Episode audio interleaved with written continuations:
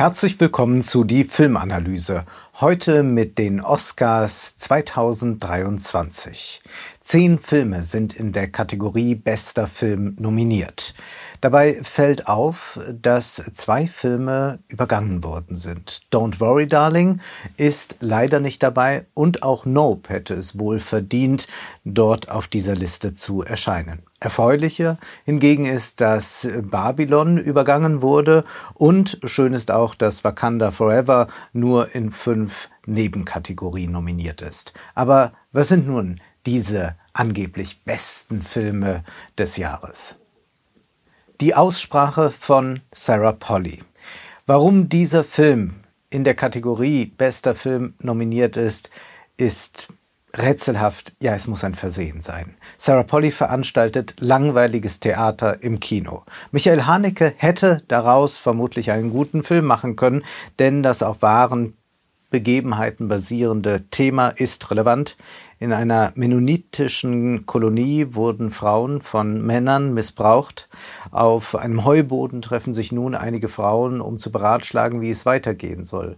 Sollen sie aus der Kolonie fliehen? Sollen sie dort bleiben und einfach so tun, als sei nichts gewesen? Oder sollen sie da bleiben und Widerstand leisten? Den Dialogen fehlt es an Schliff, Sie haben keine Literarizität. Zudem wird dabei auch nicht analytisch durchdrungen, welche Situation eigentlich vorliegt. Nicht nur die Figuren, auch der Film tritt im Kreis.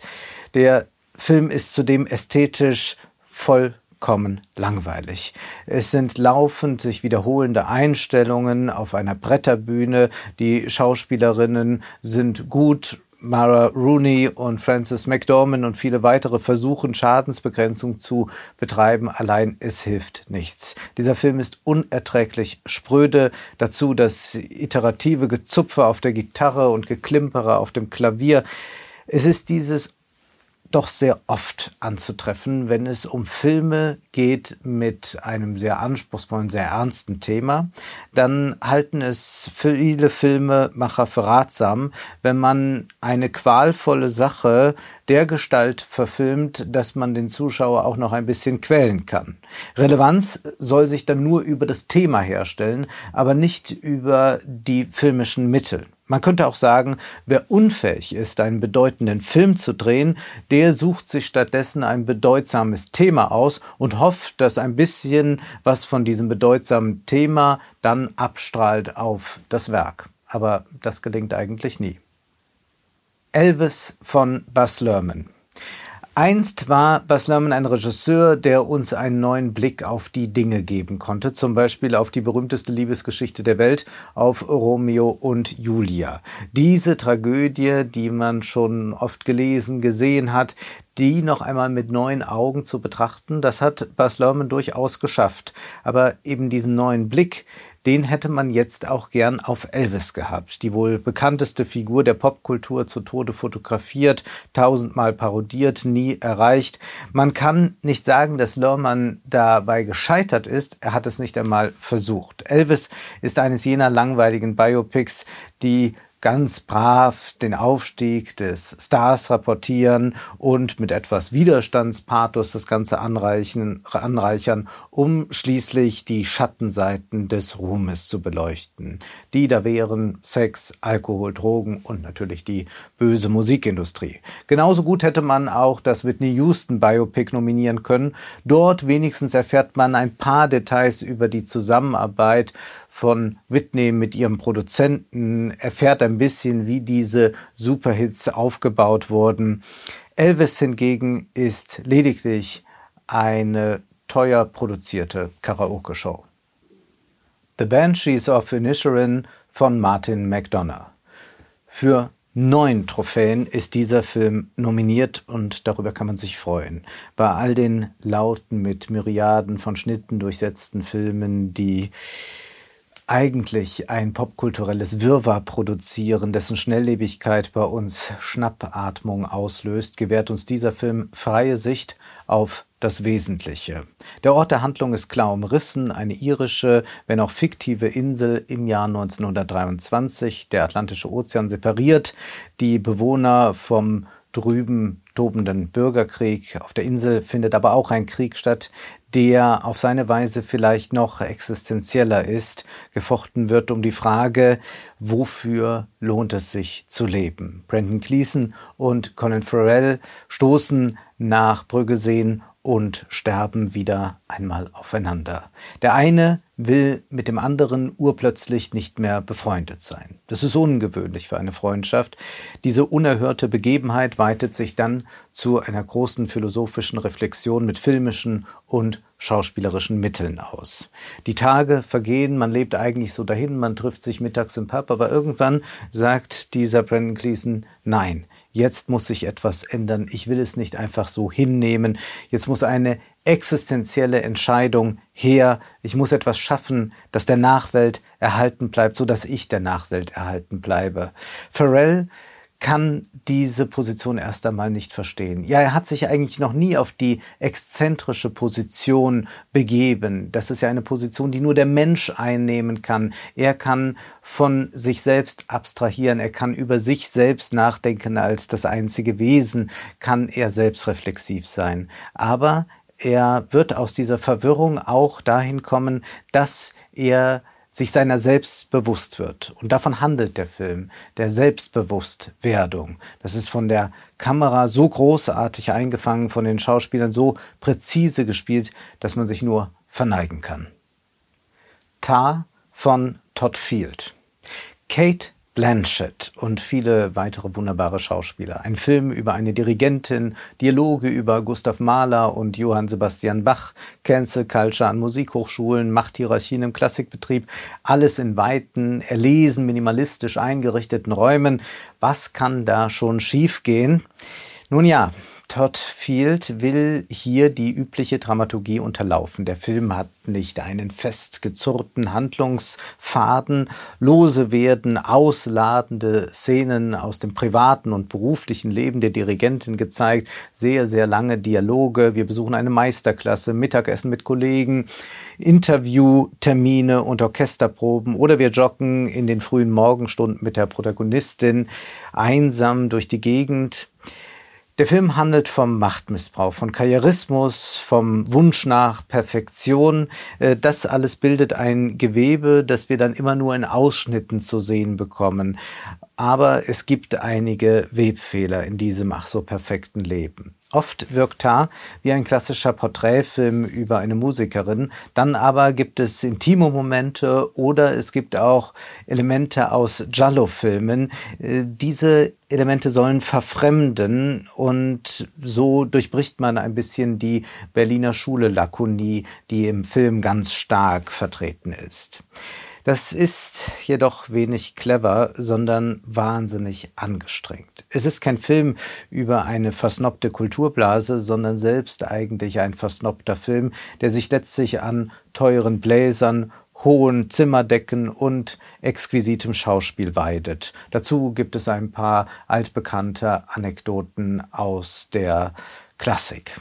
Sicherlich ist Kate Blanchett herausragend. Was denn sonst? Und man sieht allem, was sie da tut, doch gerne zu. Doch Ta ist ein fürchterlich hohler Film. Was lernen wir hier? Dass in Räumen der künstlerischen Freiheit es auch viel Platz für Willkürherrschaft gibt, dass es nicht einfach ist, ein Genie zu sein und das dann auch noch mit einem Privatleben zu kombinieren. Ach, ist das schrecklich banal. Triangle of Sadness von Ruben Östlund. Nun, dieser Film hätte nicht nominiert werden müssen. Hohn und Spott über oberflächliche reiche Leute auszugießen, ist für einen Film eine dankbare Angelegenheit, aber wahrlich keine Kunst. Ruben Östlund ist ein Regisseur, der teils berechtigte, teils dümmliche Ressentiments der sogenannten Normalbürger auf die große Leinwand projiziert, sie dort bestätigt ob über die Luxuswelt oder die Kunstblase. Was haben wir gelacht? Mit dieser Haltung verlässt man das Kino, nur verstanden hat man nichts, denn Östlund ist leider kaum weniger oberflächlich als die Figuren, die er vorzuführen versucht. Ja, Östlund ist ein wenig schlauer, könnte man sagen, und das ist typisch für selbstgefällige Regisseure, Twitter-User oder Comedians, nur weil man im Gegensatz zu den ganz doofen mal eine Buchstabensuppe gegessen hat und zwei Marx-Zitate kennt, glaubt man, man könne überheblich sein und hätte eigentlich alles verstanden. Triangle of Sadness serviert eigentlich aber nur ein Best-of von Eat the Rich Instagram-Kacheln. Zugegebenermaßen sind einige Slapstick-Einlagen sehr, sehr komisch. Und wenn eine Touristin die Crew dazu zwingt, im Pool baden zu gehen, also Freizeit befiehlt, blitzt mitunter das systemische Problem des Kapitalismus auf, nämlich dass Kapitalisten über die Zeit der Arbeiter verfügen und auch diese stehlen können. Der Film ist aber nicht in der Lage, dann auf dieser Spur weiterzugehen. Schließlich versandet der Film in einer recht konservativen Kapitalismusapologie, mit dem die Möglichkeit von Veränderung äh, dann eigentlich verunmöglicht wird. Die Beherrschte wird selbst zu einer Herrscherin, so die Pointe des Films, angeblich, weil Menschen nun mal so sind. Top Gun Maverick von Joseph Kosinski. An sich ist es eine gute Idee, dass Hollywood die Filme auch auszeichnet, für die Hollywood steht. Die Academy hat recht, wenn sie sich nicht nur auf Hollywood-Filme konzentriert, die ein bisschen versuchen, wie europäisches Kunstkino zu sein. Aber wir haben es hier bei Top Gun Maverick keineswegs mit einem guten Film zu tun. Ja, die Aufnahmen der Luft sind ohne Zweifel spektakulär. Der Kinosessel scheint sich in einen Pilotensitz zu verwandeln und so hoch hinaus kam das Kino selten. Doch die Geschichte, die hier erzählt wird, lebt in erster Linie von der Erinnerung an den ersten Film, von Eigenständigkeit, ist hier wenig zu sehen. Und insofern ist es geradezu lachhaft, dass dieser Film auch in der Kategorie Bestes adaptiertes Drehbuch nominiert ist. Die Genialität des ersten Films lag darin, dass wir es mit einer etwas disparaten Erzählstruktur zu tun bekommen haben. Die Liebesgeschichte zwischen Maverick und Charlotte, Charlie, wirkt wie aufgepfropft. Die Beziehung zwischen Maverick und Iceman hingegen ist die wahrhaft intensive. Die homoerotische Komponente wird natürlich durch diesen heterosexuellen Deckdiskurs noch verstärkt.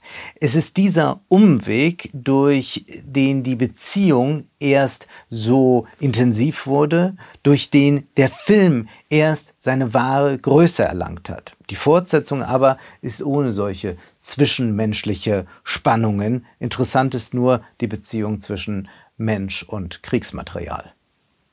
Everything, Everywhere, All at Once von Dan Kwan und Daniel Scheinert. Kein Film hat mehr Nominierungen als dieser. Elfmal ist er nominiert und das ist eine sehr schöne Überraschung. Wie The Banshees of Inisherin stellt auch dieser Film die Frage nach dem Sinn des Lebens, beantwortet diese Frage aber anders. Während McDonough die existenzielle Entscheidung preist, mit dem der Mensch dem Leben eine Wende geben kann, ist dies hier vielmehr ein Plädoyer erst einmal sich zu bescheiden. Vielleicht kann man gar nicht etwas Großes der Nachwelt hinterlassen oder so. Man muss vielmehr die Vielzahl der Welten anerkennen, wenngleich auch dies wiederum eine bewusste Entscheidung impliziert. Bin ich also nichts? Ist alles egal, wenn ich um die Vielheit der Welten weiß, wenn ich um die Pluralität mir gewahr werde?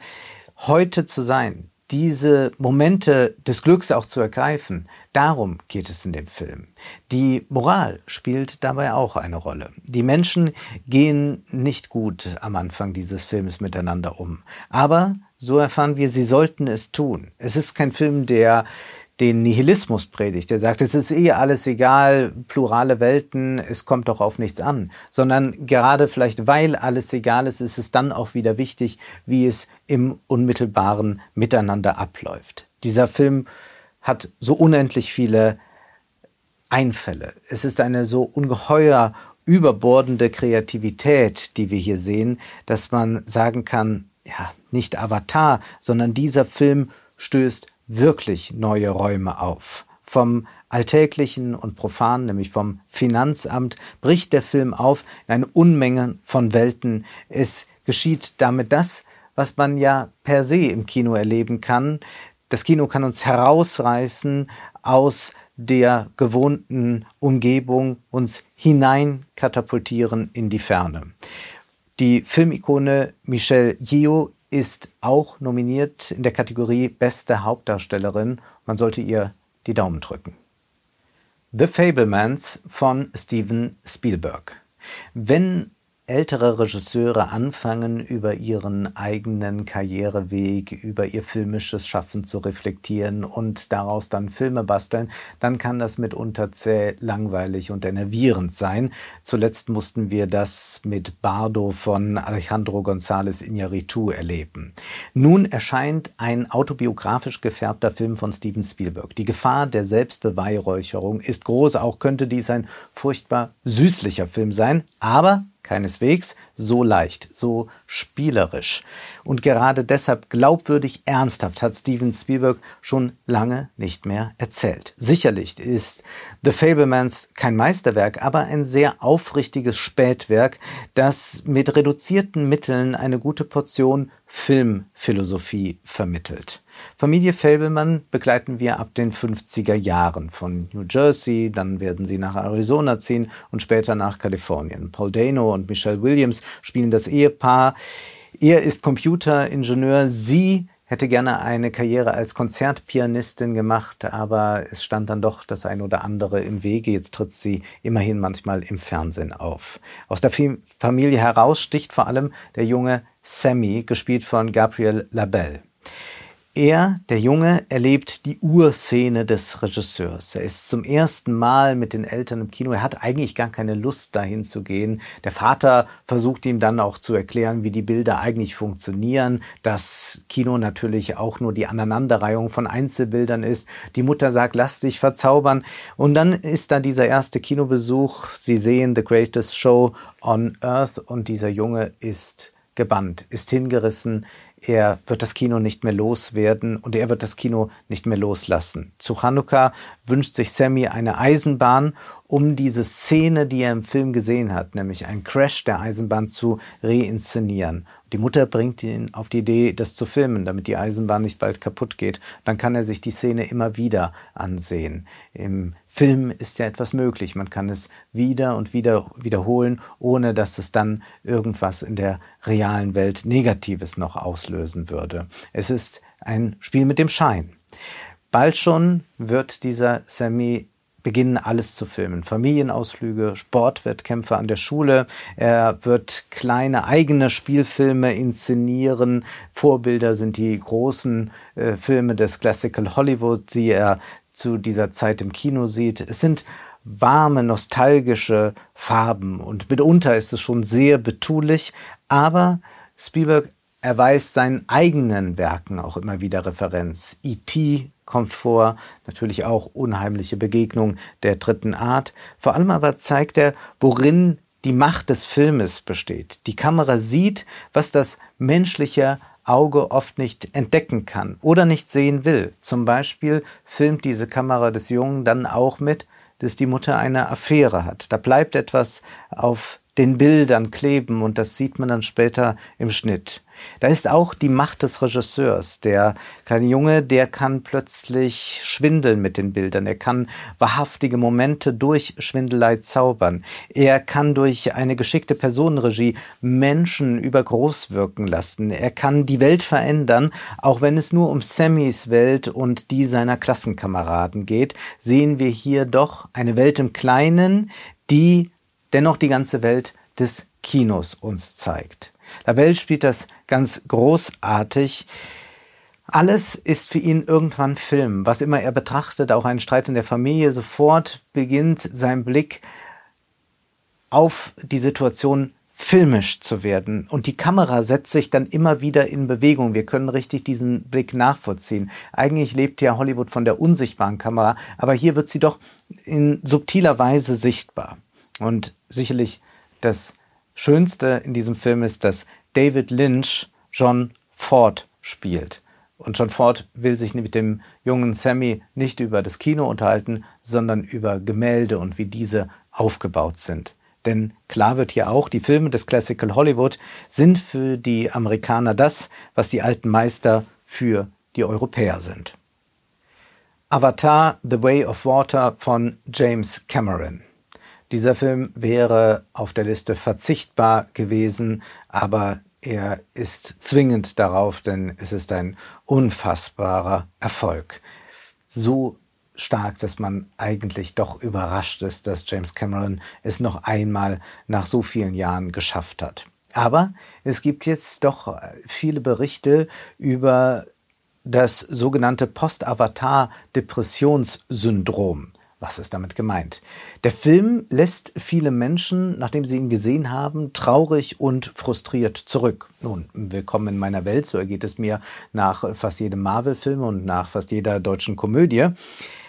Nun, was hat es aber wirklich mit diesem Syndrom, das natürlich kein klinisches Syndrom ist, auf sich? Nun, es geht darum, dass die Menschen hier eine scheinbar perfekte Welt präsentiert bekommen, ein Paradies, das dann von menschlichen Kolonisatoren brutal zerstört wird. Woran liegt es, dass jetzt viele von schlechten Gefühlen geplagt werden, wenn sie den Film gesehen haben? Ist das nur ein Symptom für die Generation Snowflake?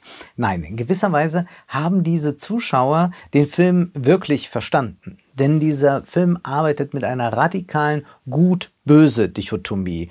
Und er arbeitet damit, dass es keine Alternativen gibt. Der Krieg, die Vernichtung sind unausweichlich. Alles läuft auf einen totalen Vernichtungskrieg hinaus. Keine Verhandlung ist möglich. Und das ist in der Tat frustrierend, wenn man einen Film so anlegt, der sonst ja versucht zu zeigen, seht her, was alles möglich ist. Aber dieser Film sagt uns eben, nichts ist möglich auf der inhaltlichen oder sagen wir ideologischen Ebene. Mit der Ideologie von der natürlichen Ordnung, mit der zuvor der paradiesische Zustand gezeichnet wird, wird nun auch die Notwendigkeit des Krieges etabliert und exerziert. Die Oscar-Verleihung ist insofern auch ein Spiegel unserer Zeit. Im Westen nichts Neues von Edward Berger. Ein Spiegel unserer Zeit, aber auch im positiven Sinne. Das ist vielleicht die größte Überraschung. Neun Oscar-Nominierungen für diesen Film. Natürlich auch in der Kategorie bester ausländischer Film, aber eben auch in der Kategorie bester Film. Zum ersten Mal ist damit eine deutsche Produktion in der Kategorie bester Film nominiert. Die Academy kann sich natürlich glücklich schätzen, einen solchen Film im Portfolio zu haben, denn sie ist auch damit ganz auf der Höhe der Zeit. Der Krieg in der Ukraine ist seit knapp einem Jahr omnipräsent in den Medien. Aber den Schrecken des Krieges, den bekommen wir nicht gezeigt. Sieht man mal davon ab, dass wir immer mal wieder russische Kriegsverbrechen thematisiert finden. Aber das Sterben, das Alltägliche, das elende Verrecken in den Schützengräben auf ukrainischer wie russischer Seite ist in den Nachrichten nicht zu sehen. Da sehen wir keine Leichenberge. Die jungen Männer, die auch nur Söhne ihrer Eltern sind, die zum Spielball der Geopolitik werden, die jungen Männer, deren Lebensträume auf einsamen Schlachtfeldern enden, passen nicht zur allgegenwärtigen Kriegstreiberei. Grüne Spitzenpolitiker fotografieren sich in Leopardenshirts, twittern The Leopards Freed und verwenden lustige Leoparden-Emojis Emojis und GIFs. Dass diese Leos Panzer sind, die einzig zur Tötung von Menschen fabriziert wurden, blenden diese Leute aus.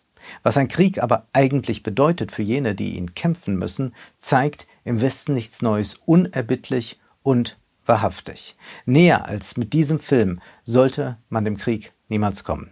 Es ist körperliches Kino nicht nur wegen der malträtierten Körper der Figuren, die wir sehen, sondern auch, weil wir spüren, wie die Brutalität des Krieges uns überrollt. Kühn streicht im Westen nichts Neues jeden Heroismus durch und schafft mit seinem leicht stilisierten Realismus, als hätte man ein hochaufgelöstes Foto mit etwas Ölfarbe bearbeitet, schafft es dieser Film zu zeigen, was Krieg wirklich bedeutet. Diesem Film ist besonders viel Erfolg zu wünschen, in der Hoffnung, dass einige nicht länger schauen, sondern sehen. Das war die Filmanalyse mit Wolfgang M. Schmidt. Ihr könnt den Podcast finanziell unterstützen, entweder unter www.paypal.me-filmanalyse oder unter der in der Beschreibung angegebenen Bankverbindung. Vielen Dank.